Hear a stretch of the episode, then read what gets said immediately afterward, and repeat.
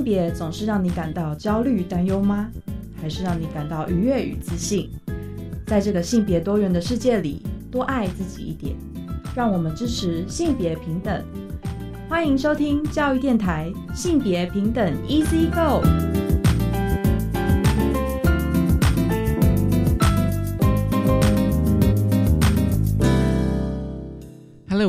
欢迎收听教育电台性别平等 Easy Go，我是文龙。不知道这礼拜大家过得好吗？今天的节目内容。性别大八卦，想跟大家聊聊，就是防疫的照顾假哦。这是妇女新知基金会呢，他们在前一阵子开了一个记者会哦，对于就是在疫情期间啊，还有秋冬长病毒的流感的高峰期，提出照顾假要有新的诉求。稍后跟大家分享这一个新闻。而今天的慢慢聊，想跟大家聊的是一本书哦，书名是《改变性别是为了活出》。真实自我，很高兴我们邀请到了台湾伴侣权益推动联盟的常务理事潘天庆，天庆来跟我们聊这本书。我们先进行性别大八卦。性别大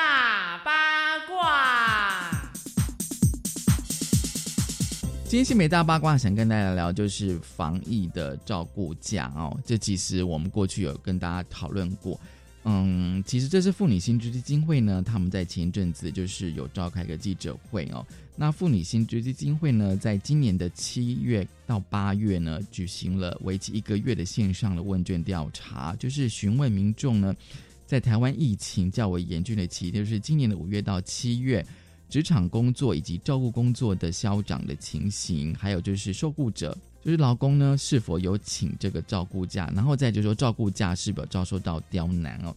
其实对劳工最大问题就是无薪嘛，就是说，哎，你可以请，但是可能没有薪水。那这个调查呢，它有效样本是四百六十份，那结果呢，就是有将近七成的这个填答者认为呢，疫情爆发之后照顾时间是增加的，因为大家都在家里工作嘛，然后那个小朋友也在家里，发现说你工作。在家里工作，但是呢，你在家里的照顾时间其实是增加的哦。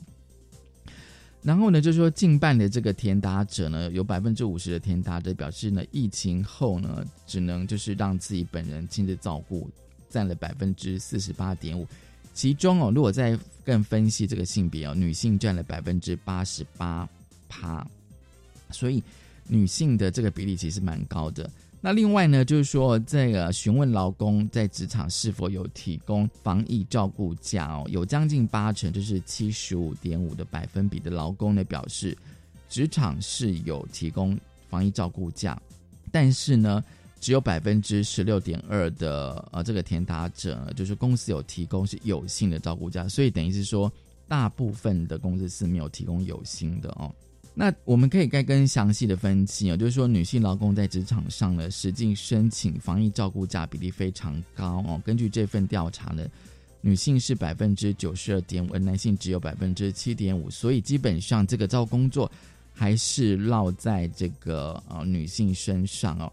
那女性的劳工呢，是否呃申请这个防疫照顾假的顾虑，比如说？要不要申请呢？要不要请这个防疫照顾假？就会担心升迁问题啊，会担心失去工作，会担心这个收入减少等等哦。就是变成说，你今天呃，因为疫情的关系哦，凡是照顾跟职场的两边，你都必须要去兼顾。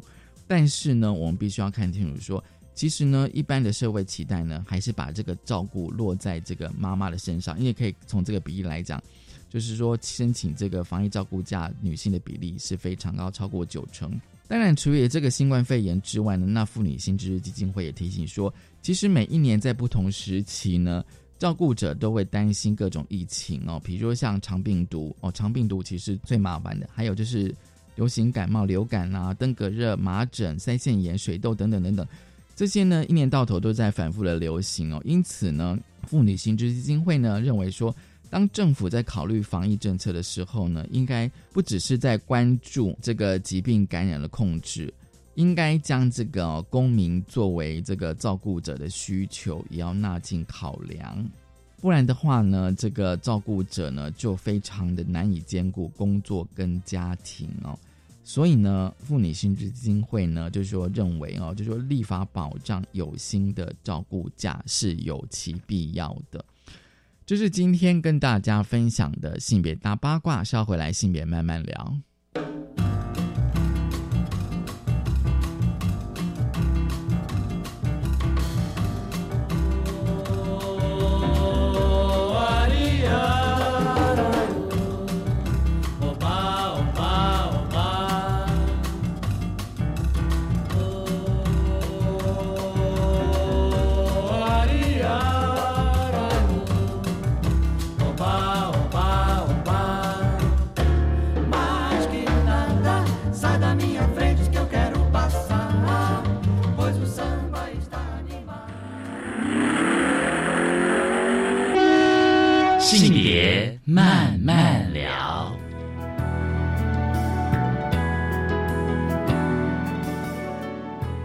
再回到教育电台性别平等一思，我是问了。我们三进单元是性别慢慢聊啊，今天慢慢来跟他聊的也是一本书啊。这本书我觉得非常非常的，我觉得很重要哦，因为过去我们在谈非常多的性平教育议题哦，因为我会觉得说哦，就是可能大家会认为说那是性少数的议题哦，可是我会觉得说，一旦有性少数他愿意把他自己的经历写出来，而且写成一本书哦，是中文版的时候，我觉得大家应该要应该想办法去看哦。其实呢，这个是啊，这这本书的书名是《改变性别是为了活出真实自我》哦，这大概是啊日本啊第一位跨性别的议员哦上川里他所做的。而今天很高兴呢，我们邀请来宾呢是台湾伴侣权益推动联盟的常务理事潘天庆，天庆你好。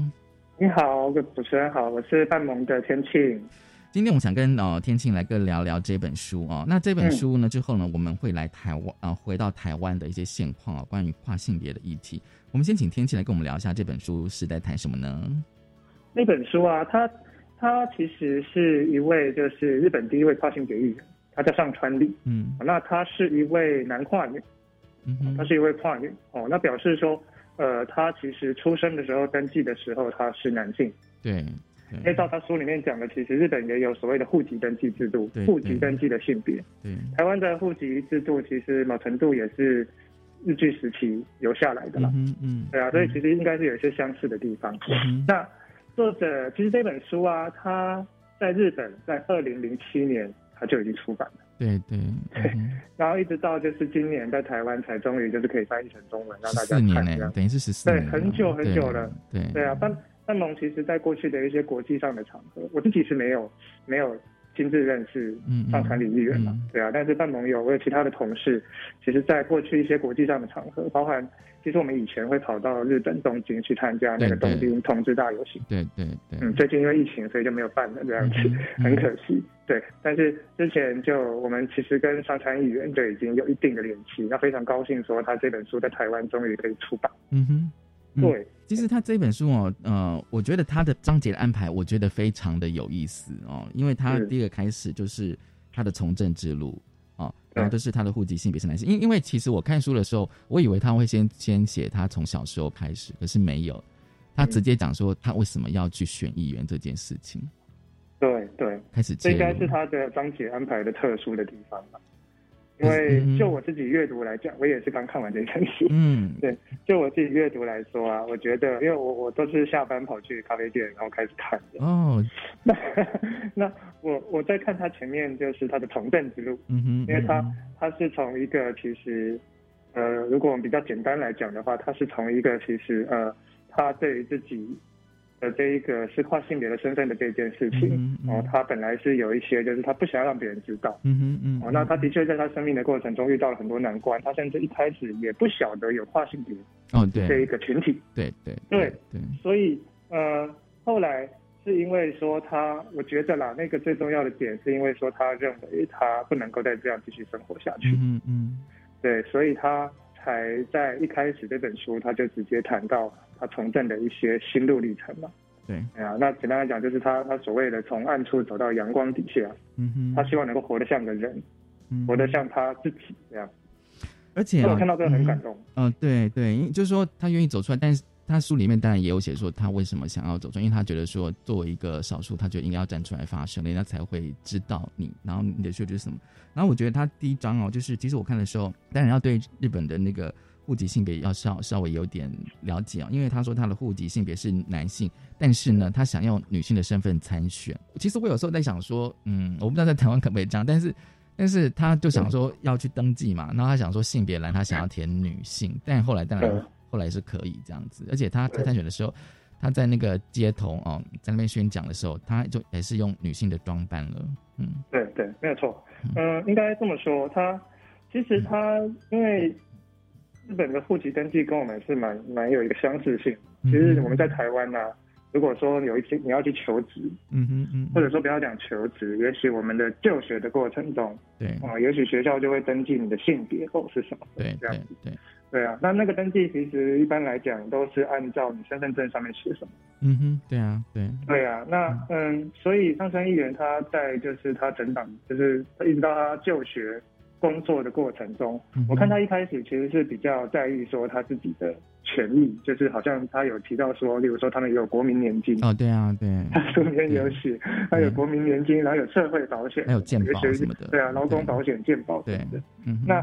这些东西也跟他就是他他之后出社会之后他工作嘛，嗯哼，那其实好那个书里面描述听起来也跟我们蛮像的，就是你也许好像鉴宝，如果你工作你要挂在雇主那边，嗯哼，嗯，对不对？嗯，就跟我们有一定的相似处，所以我看了就觉得很有很有共鸣。然后他就他就想要在他本来一开始是想要在这一些就是社会福利制度上面，他想要用女性的身份，对对啊，所以他就去尝试的去联络哎各个就是比如说处理这些事情的，比如说政府机关啊或者怎么样的。然后跟他的雇主讨论，对，那当然好像有有成功有失败这样子了，嗯哼，有成功有失败。那后来他这些事情就会让他觉得说他，嗯，他对于这些就是他不能用他自己真实的自我，嗯，来去参与参与这个社会，变成这个社会的一份子，让他觉得，我觉得啊，就让他觉得非常的难受这样子，所以他才决定要去参选嘛。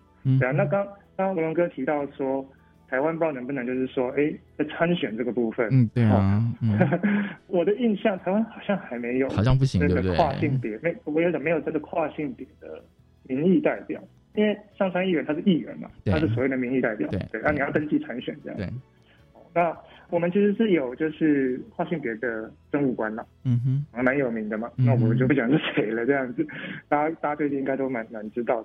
我们我们有这样子的一个天才 IT 大臣这样，嗯嗯，对啊，但是呃，好像台湾还没有听过就是跨性别的民意代表，嗯嗯嗯，这个真的很难说啦。就是说，如果今天要参选，比如说议地方议员或者是我们的立法委员，对，哦，那我们的我们的选举公报上面也有登记性别，啊性别对，对对对，有一个性别嘛，哦，然后所以今天如果真的有的话，我们比如说我们的中选会或者我们的政府会怎么做？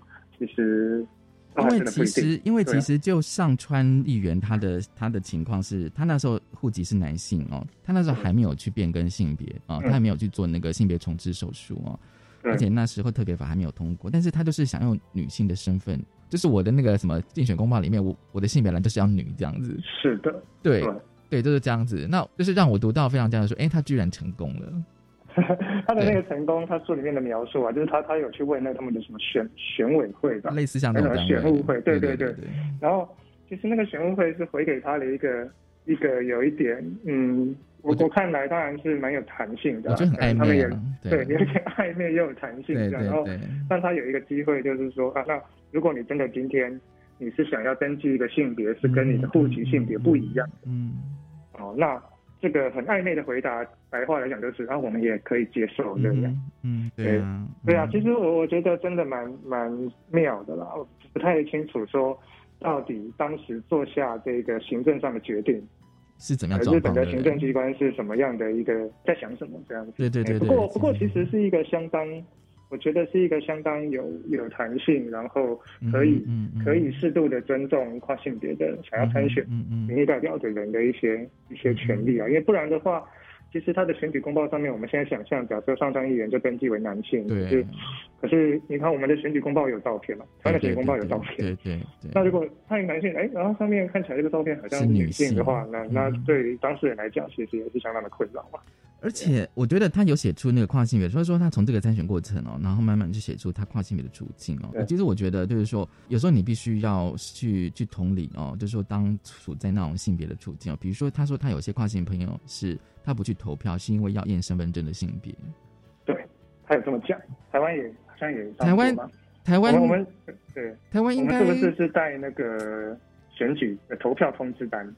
我觉得他们都是看照片，都是看照片，因为他因为比如说我现在拿一个身份证去投票的时候，嗯，那他他我的确是拿我的身份，可他怎么确定身份证跟我本人是是同一个人？你知道吗？对，他们有时候会看照片，对，其实看照片。真的是会产生问题哦，哦，因为其实我们有朋友是，呃，他是比较年轻的跨性别者，嗯嗯嗯哦，大概应该还在大学的阶段这样，嗯，二十，然后其实他可以开户嘛，嗯哼嗯他可以去银行开户嘛，对，那这是真实状况，就是我这位朋友啊，他去银行开户，然后，呃，他已经成年了，哦，然后。银行开户，她当然，她是一位跨女了，嗯哼，她是一位跨女，然后她的这一个外表都已经像是女性这样，嗯嗯，哎，但是她去银行开户的时候，因为她出示的身份证，她在台湾还没有变更性别，嗯，哦，然后她出示身份证是男性这样，对，然后你知道那后来怎么样吗？后来？那个银行银行就就觉得很有疑惑嘛，这到底是不是你？哦，所以后来是联络我这位朋友的，我记得是妈妈吧。OK，对，联络朋友、联络家人来来担保，他就是这一个，他就是本人，一个身份证上面的这一个人。嗯嗯嗯，对啊，所以所以其实光看，如果说我我们就不不管身份证上面的照片啊，因为那个照片也许很多人身份证都是都是。很小时候的照片，真的是近期的，就是当时申请时候的你长的那个样子，这样。对呀，对呀，对呀。那如果他之后就是说他对于自己的跨性别身份是有一个觉醒、一个认识，然后他已经渐渐渐的把他的外表转换成他想要的那个性别的样子，对的话，那其实不管是从照片来看，或者是从身份证上面的性别栏来看，哦，他嗯嗯，跨性别者在在这些需要提出身份证件的场合，其实都会有一定的问题了。嗯，对，都是他们的难处这样。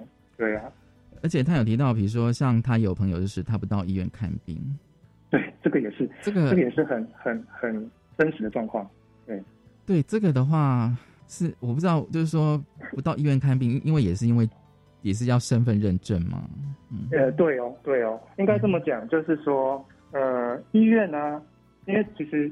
蛮多医院邀请我去，嗯去给他们上课了，嗯嗯，包括我们办盟的其他的同事也都去过好几次，啊，我自己就去过台大医院三次，嗯嗯，那时候帮他们开一个一系列的课程，这样，嗯，对对对，就医包含医生、护理师全部都来，嗯嗯，院长院长也来这样子，嗯嗯，然后 然后。当然，到医院里面哦，就是说，不是每一个医生或者不是每一个医院对跨性别者、对多元性别者都有认识。嗯哼，啊，所以他的确有可能就是说，因为这一个性别上的身份，或者是他觉得好像有点不太符合的状况。对，啊，所以就让跨性别者在就医的时候碰到困难。嗯哼，那还有一个状况是，其实跨性别者不想要被出柜，如果他今天不是一个公开的状况。对对。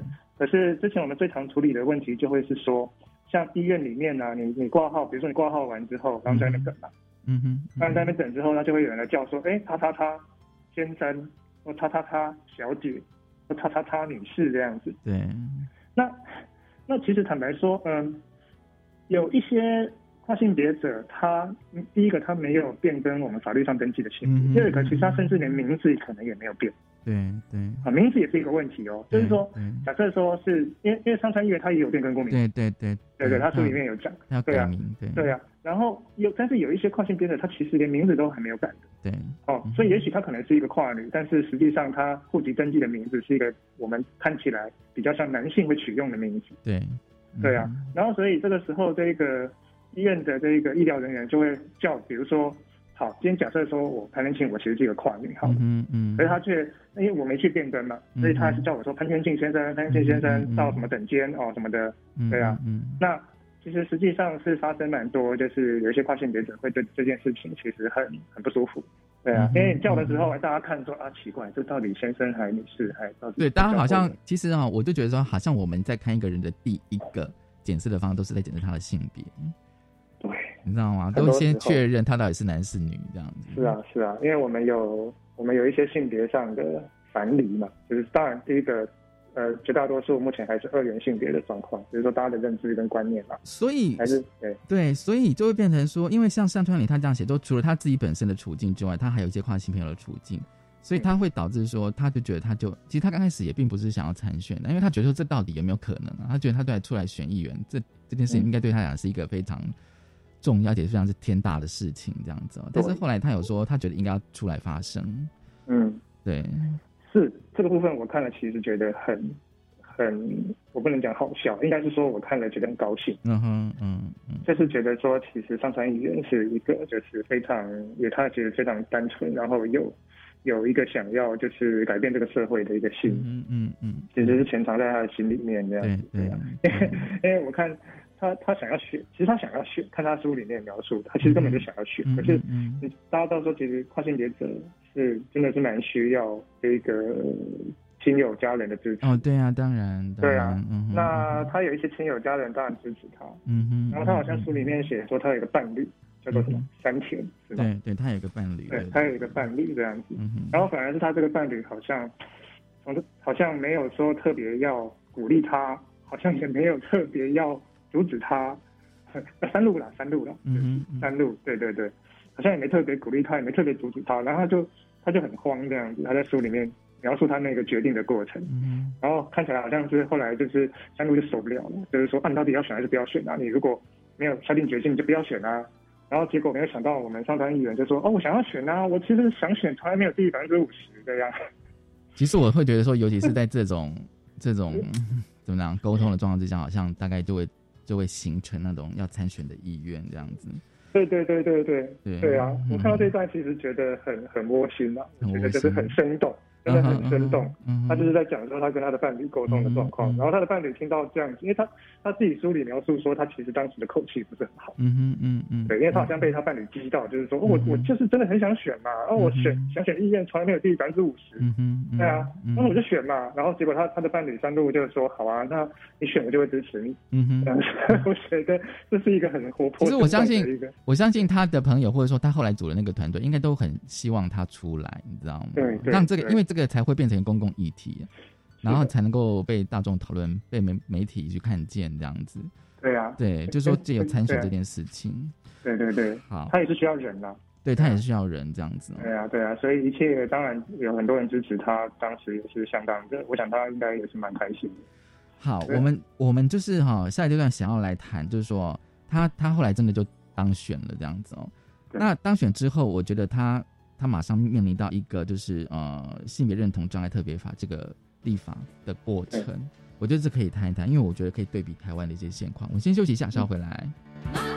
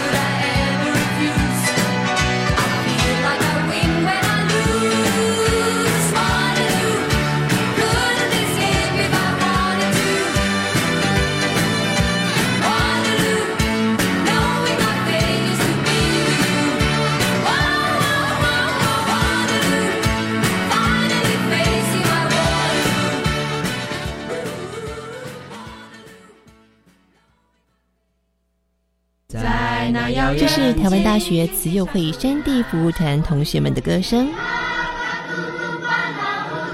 这是台东县海端乡山地部落孩子的歌声。这两种声音的交汇，在你的脑海是否建构出美好想象的画面呢？欢迎您收听每周日晚间七点到八点教育电台温馨快递的节目，为您记录每一次的感动。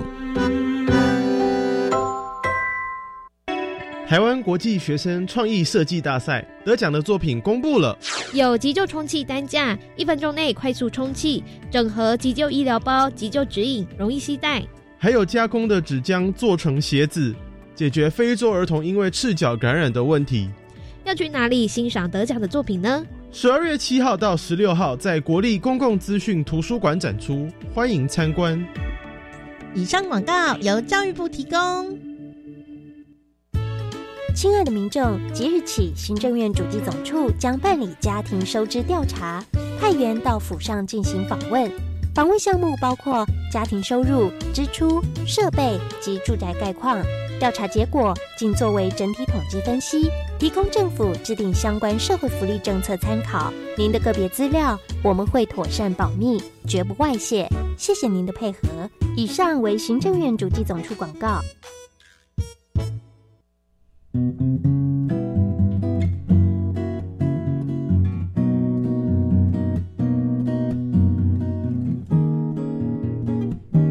我是苏命苏米恩，你现在收听的是教育电台。Open your mind，就爱教育电台。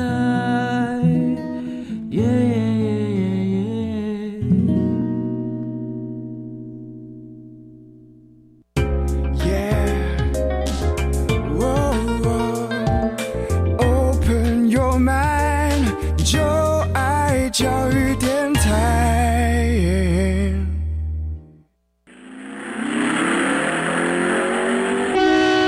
性别慢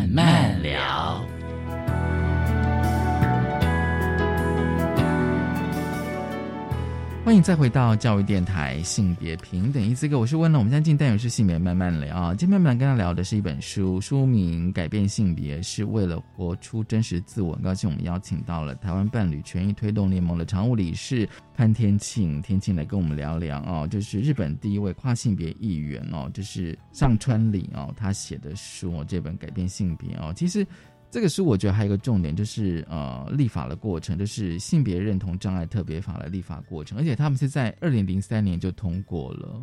我刚开始读的时候以为说，哎，会不会是可能是这几年？后来发现不对，我把那个时间稍微注意，特别注意一下，他二零零三年五月当选议员哦，然后这个法二零零三年七月就通过了，等于他一当选立员，马上就要面对这个法。我我看起来是这样，就是说好。我们我们先谈，就是说谈一下他书里面讲的那些立法的过程嘛。嗯嗯。对呀，他当然日本也是日本有分众议院跟参议院这样。嗯嗯。哎，然后以他书里面描述的，其实上参议员那时候当刚当选的时候，他还是第第一次当选。对对对。所以其实我们大概都知道，说你第一次当选的呃民意代表啊。事实上，可能你真的得先累积一些呃问政的经验。对，哦，其实一般民众也不是说真的特别认识你。嗯哼嗯。哦，虽然上参议员那时候当选了，但是事实上，其实这个现实状况应该是存在的。那那他们的这个特别的法律规定，刚刚刚主持人讲到的说七月通过，然后五月当选。嗯哼。其实其实看起来是有另外一个比较资深的议员在在想要想要推啦，可是没有想到。在上参议员深入了解之后，才发现说，其实日本的议会有很多议员都其实不晓得这个法律在干嘛。对对对啊，甚至说可能把跨性别者跟同性恋搞混。嗯哼嗯。哦，其实可能在此做一个说明，就是说，呃，跨性别者其实是跟一个人的性别认同有关系的，就是他他虽然我们每一个人出生的时候会被登记一个性别，对对。哦，但是随着成长的过程中，也许我们自己会。发现说，哎，我好像跟我被登记的那个性别不是那么一致，嗯嗯，我就是在性别的认同上，那这个时候也许就会可能是一个跨性别者，的一个身份这样子。哦，那是一个发现的过程。那同性恋就是我们这个我们就比较清楚嘛，就是说看你是被同性还是异性吸引。嗯哼，对啊，啊这这些区别啊，其实照书里面讲的，当时的日本的议会还有很多的议员根本就不晓得。嗯哼，这个区别是什么？他们有些人还误以为说啊是在推同性恋的法吗？那我必须说，其实搞不好，搞不好以后在台湾，我们如果要真的要推动就是立法的话，也许能碰到相同的状况。会完全搞不清楚，看个别啦，看个别啦。但是我猜可能会有会有搞不清楚的，对，有可能会有。当然，就是说像向川里他们，就是他们整个团队，当然就是觉得说，他们对这个法的实质的内容其实是不接受的。但是他有写到说，权衡理想跟现实之间。对他们说，如果这一次没有过的话，可能未来应该会不会就就真的没有机会了？嗯，应该说立法常常会碰到这种状况嘛。对啊，先讲说他们通过了这个法律规定，他们为什么不太满意？嗯嗯哦，主要是因为说第一个，他他是年龄上他是要二十岁，满二十岁这样子。对啊，然后他必须要经过性别重置手术。对。哦，就是你你可能要就是把你就是的生殖器官要摘除这样，嗯嗯嗯，对，那呃再来就是你不能是已婚的状态，就是要未婚，就是要未婚，对，没配偶这样子，嘿，然后再来就是说你不能有 未满二十岁的小孩，就是你不能有小孩这样子，呃，不能有未满二十岁未满二十岁的小孩这样，对对对对对，嘿，所以。呃，这些条件呢，我我们其实坦白说，其实全世界不只是有日本有这个相关的变更性别的法律规定，其实很多就是国家都有，像德国、英国、美国、加拿大，其实都有。哦，那那坦白讲，呃，这个所谓我们刚刚讲的没有配偶啊，就是说你必须要是未婚，或者是你必须要是无子。的这一个所谓的法律上的要件，在很多国家的变更性别的相关法律规定，其实都已经把它拿掉了。嗯嗯嗯嗯，嘿，那到最后都被认为说这没有相关联性啊。嗯，就是说不需要不需要以就是未婚啊，还有没有婚姻关系，有没有小孩来去限制人家这一个变更性别的权利这样。嗯，对对对，所以嗯，当时当然不管是当时或者是摆到现在，摆到现在来讲，更应该。应该就是相关议员应该会更认为，就是这个法律其实真的很急需要再把它继续修正啊，让它更符合保障人权这样。对啊，对啊。那台湾，台湾其实蛮有趣的，就是说，跟跟各位听众报告，就是说，台湾我们并没有性别变更的法律规定，目前没有。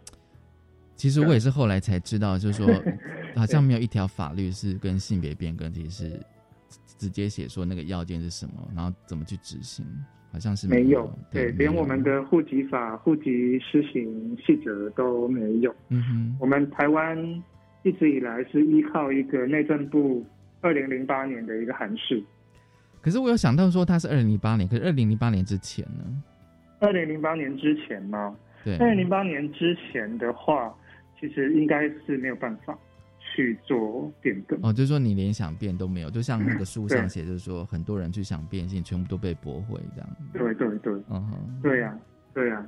那台湾的台湾的这个内政部的函释啊，哦，它只有讲到，如果你要去户政机关，我们是向户政机关申请，对对。如果你要去户政机关申请变更你的性别，你要有两张精神科医师的证明。嗯哼嗯。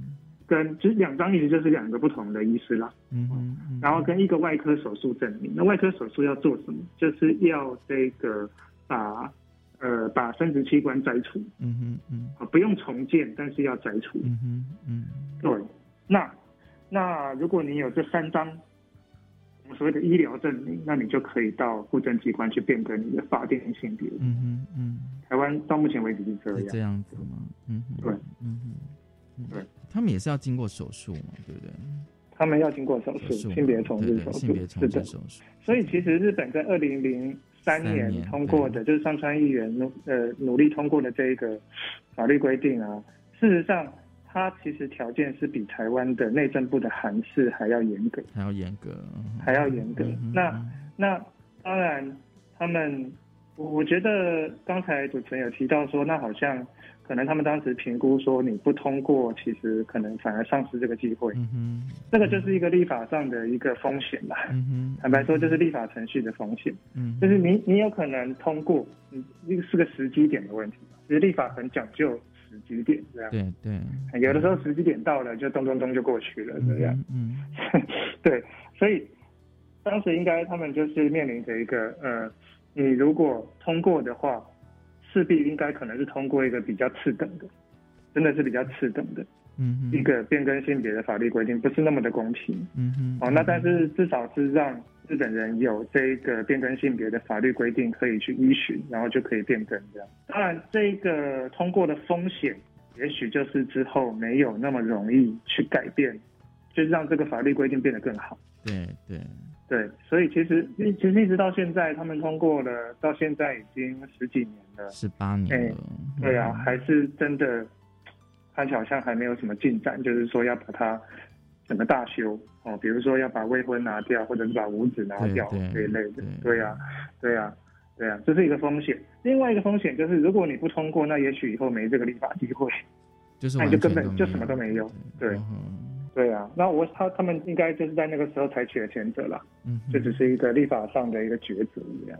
对啊，你只好就退而求其次，就至少先有个法，而且他们那时候还就是夹带一条负责，哎，就是夹带一条负责，就三年实际三年之后哦，可以有一些弹性的调整。但是你说到现在好像也是没有这样。到现在也这这是这这是一个一些难处啦，就是说当有一个法律立出来之后哦，如果呃，没有一个很大的推力去去改变它，嗯嗯，因为看起来可能就是日本的宪法法院也好像没有想要特别处理这件事情，嗯嗯，我为什么讲是就是说，其实我们刚刚讲到说，其实有很多国外外国也他们已经也有这个变更性别的法制，那例如德国，德国是一个是一个靠宪法法院，德国的宪法法院。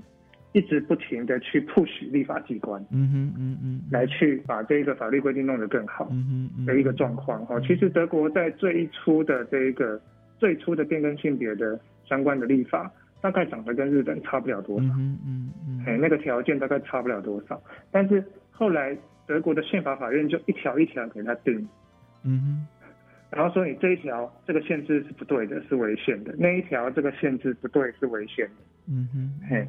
所以靠着这样子的方式哦，让德国的这个变更性别法制走到目前，大概就是大概就是只有只有需要相关医疗证明，可是也没有要你手术或者没有要你特提出一定是特定哪个医疗证明。嗯嗯嗯，对啊，就走到这个程度，对啊，这需要一些就是嗯，看是谁在推啦，哪一个推进力在推。嗯，其实像天气，你刚刚有讲到，比如说其他国家的状况哦，因为其实像有时候我在看这本书，但也会对照说，哎，台湾的现况怎么？因为毕竟我觉得日本跟台湾的关系，我觉得有些有些层面其实是蛮相近的。那其实，在之前我们有在节目里面跟大家分享一个案例，台湾的案例就是桃园的小一的案例哦。那他也是跟桃园的户政事务所就申请免诉换证哦，就是不用手术，我就可以去变更性别这样的经过。那最后他胜诉，但这个我觉得就是说，其实有时候我都会在想说，法官法官是怎么判的，你知道吗？就是哎，居然他就胜诉了这样走。其实那个原因要不要跟大家讲一下？因为因为刚刚你有跟大家讲说，台湾现在如果要变更性别的话，只能够依照内政部在二零零八年的一个函释嘛，哦。对对，那个条件其实就是你必须要符合那个条件这样子。对对，要摘除手术这样子。对，那免术换证应该都是一直在推的一个一个一个议题这样子。那小一胜诉的原因是什么呢？嗯，好，呃，我先讲一下比较近的脉络了。嗯嗯嗯。哦，就是说，其实免术换证的这一个推动啊，嗯呃，其实你知道，我们知道台湾有一些。台湾虽然没有办法说签署国际人权公约，可是我们有一些自己的审查机制，嗯嗯嗯，像是两公约、这个妇女权益的公约等等，CDO 等等，我们每隔几年就会办一个国内的，就是说专家审查的相关的会议，哦，然后会邀集国外的相关专家来审查台湾这个实现这些人权公约内容的状况，然后给予建议这样。嗯嗯嗯，对，那其实。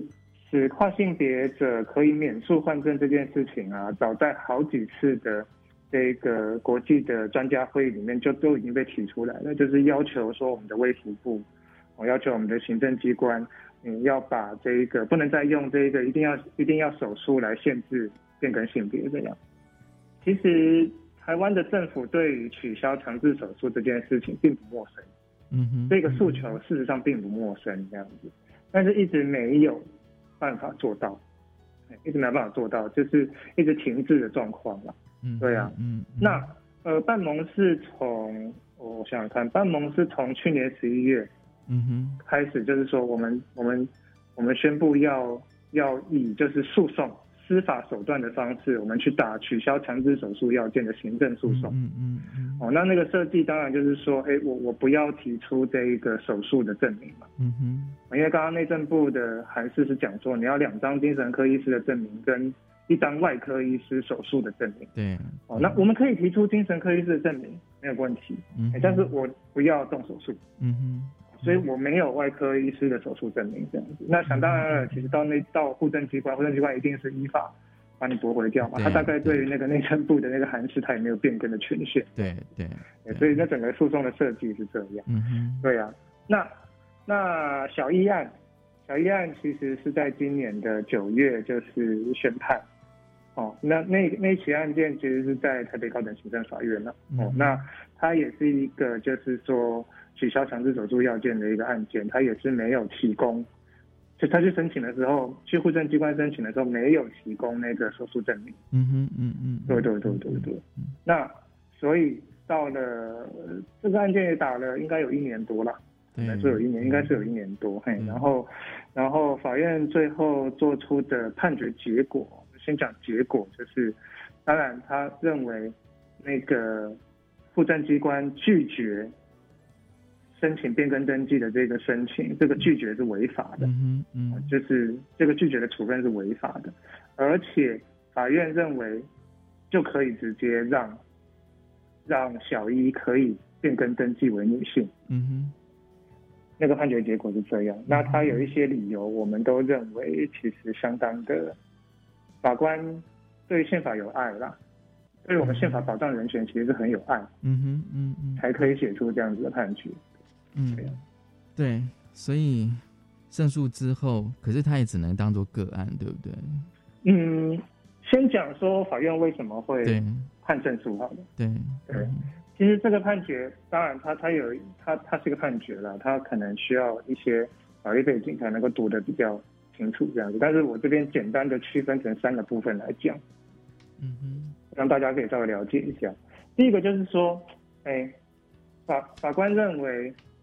性别登记啊，我们在户政的这个性别登记这件事情，其实它是一种隐私。嗯哼嗯嗯，它是一种隐私，哦，它也是一个人的个人资料。我们现在有个资法嘛？对，个资法里面也有讲一些，就是你什么东西属于你的个人资料，需要法律保障这样。那性别登记这件事情也是一个人的隐私。嗯哦，它是一个人的资讯隐私，资讯隐私底下的一个相关的权利。嗯哼，对。要如何保障一个人的隐私呢？其实是必须要让这个人他对于自己的个人资料有掌控的权利。嗯哼，嗯嗯，有有掌控才有隐私嘛。对对啊，所以他他掌控就包含了说他可以了解。他如果认为有错误或者有需要变更的地方，他可以要求变更。嗯哼嗯，哎，这个是这整个资讯隐私权里面的一个内涵，这样。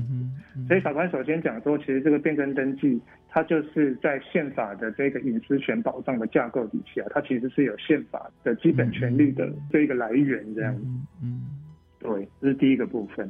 然后第二个部分，法官就是讲说。这部分是我们预期法官会这样判的了，嗯哼，哦，是我们那时候诉讼的时候就预期法官会接受我们这样的主张的，就是说那个内政部的函释是违法违法的，对，哦，那这个很简单，就是讲说，其实你你要求人民去做外科手术，那等于就是侵害他的身体健康嘛，对，哦，其实像这样子的绝育手术啊，对于就是跨性别者来讲，他的身体的损害是非常的大。可能是就是一辈子要去面对什么呃泌尿方面的相关的，就是有些疾病，对，对对对对对，对他们来讲是相当严重的侵害。嗯哼，哎，那这个严重的侵害居然只是以内政部的函释，他甚至没有法律，哎，没有法律上的位阶，就是以内政部的。所以他他这个函释的位阶是非常低啊。他只是一个行政命令。行政命令，OK。他连法律都不是。都不是。对，他连法律都不是。对，所以这是我们预期法官会接受我们的主张了，就是说这一个我们法律上有所谓的法律保留原则嘛。嗯嗯。哎，就是说，如果你要限制人民的权利。你必须要用法律来限制，嗯哼，你必须要有法律的位阶，嗯，哎或者法律授权行政机关也可以，嗯哼，但必须要有授权，至少至少要有授权，嗯嗯，但是内政部的这个函释是连任何的授权都没有，他不要谈他没有法律的位阶的，他甚至连任何的授权都没有，嗯嗯，哎，所以所以法院的第二个论点就是说内政部的函释是违法的，嗯，那当然就没有遵守的必要。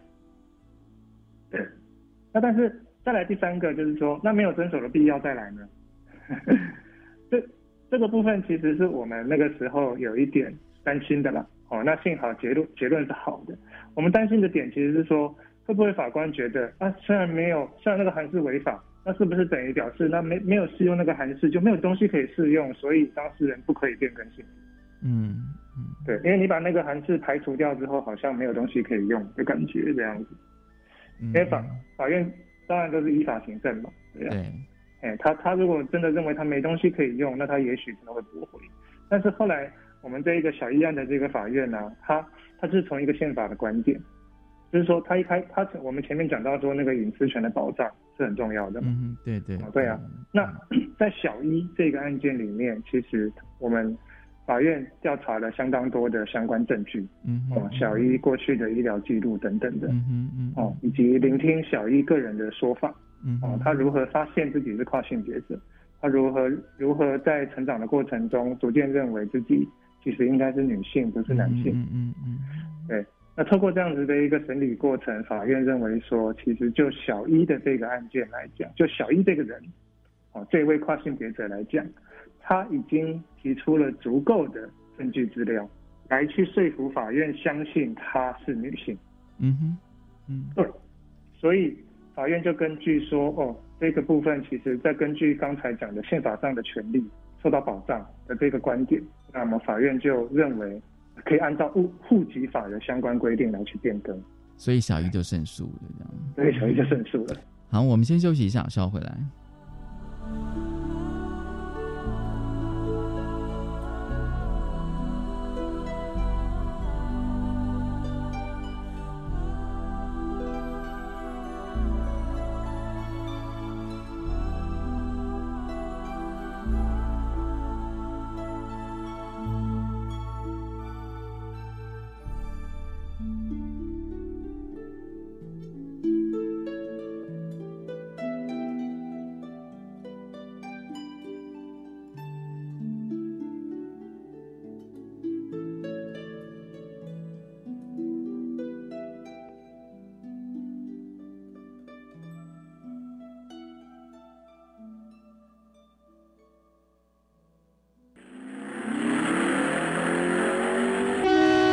性别慢慢聊，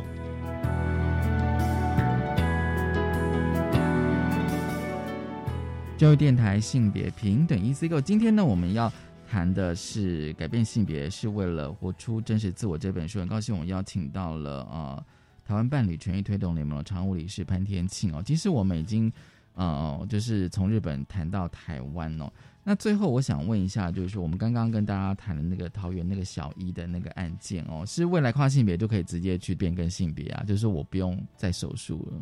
其实目前还没有了，哦应该我们讲对还不行，应该说就是小一这个案件呢，他当然第一个他目前还没有确定，就是说我们上诉判决下来有一个上诉期间，对对。那即便说确定了哦，就是说户政机关没有去上诉，对哦，那那其实全球法律来讲，这一个个案的效力还是只基于个案。不急于他人这样，对，不急于他人，别人当然没有办法，就是说啊，这个判决怎么样，所以大家就就通通可以去，就是不用手术就可以登记的，对。那但是我们期待的是说，其实这个案件如果可以确定下来，嗯嗯，那等于是法院有提出，就是说这个相关的法律见解，那当然会希望内政部有可能可以去就他的函释去做修正，对。对，然后变成一个就是说通案的处理解决方式了。对啊，对啊，这是一个比较快的方式。那另外一个方式就是可能要用立法。哦，对，立法。那立法的这个部分的话，其实半盟已经有在着手进行。我们会希望提出自己的性别登记与变更法这样。嗯嗯嗯。对，那我们也也都在就是研究世界各国的这个相关的法制规定。嗯。哦，然后当然希望找出说最适合台湾的一个状况。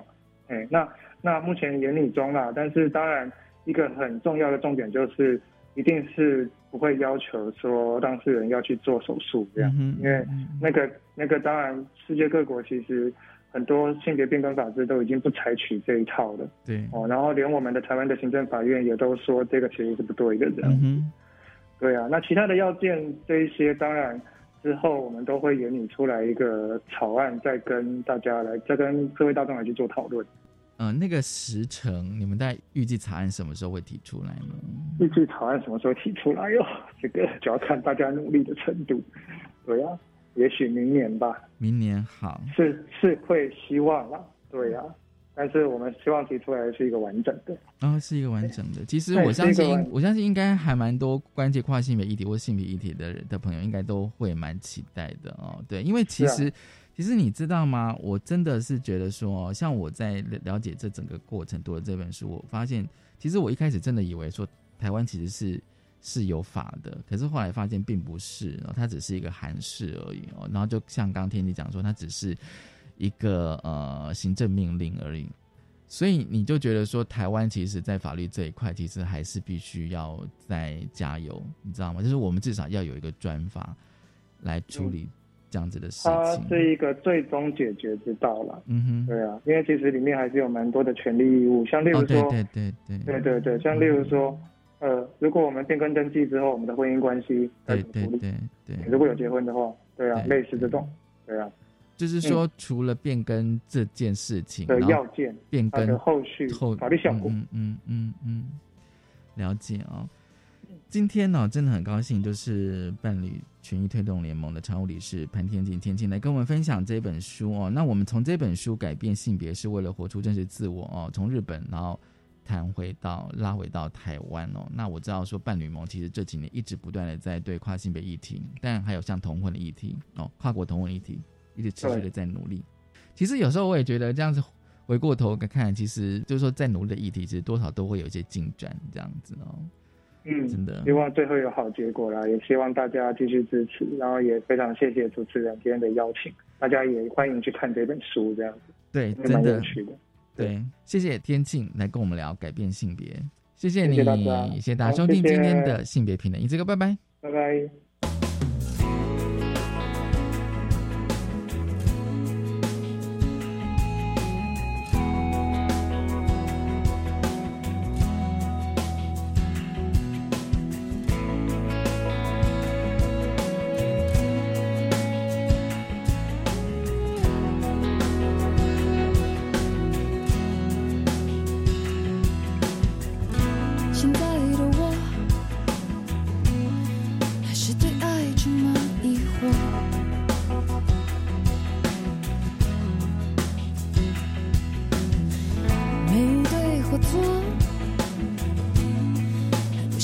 什么承诺？